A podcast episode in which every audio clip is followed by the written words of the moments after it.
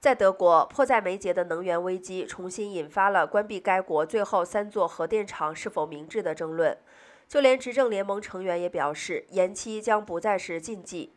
根据法新社报道，德国政府二十五日宣布，将等待新的全国电网压力测试结果，然后再决定是否坚持在年底前逐步淘汰核能的承诺。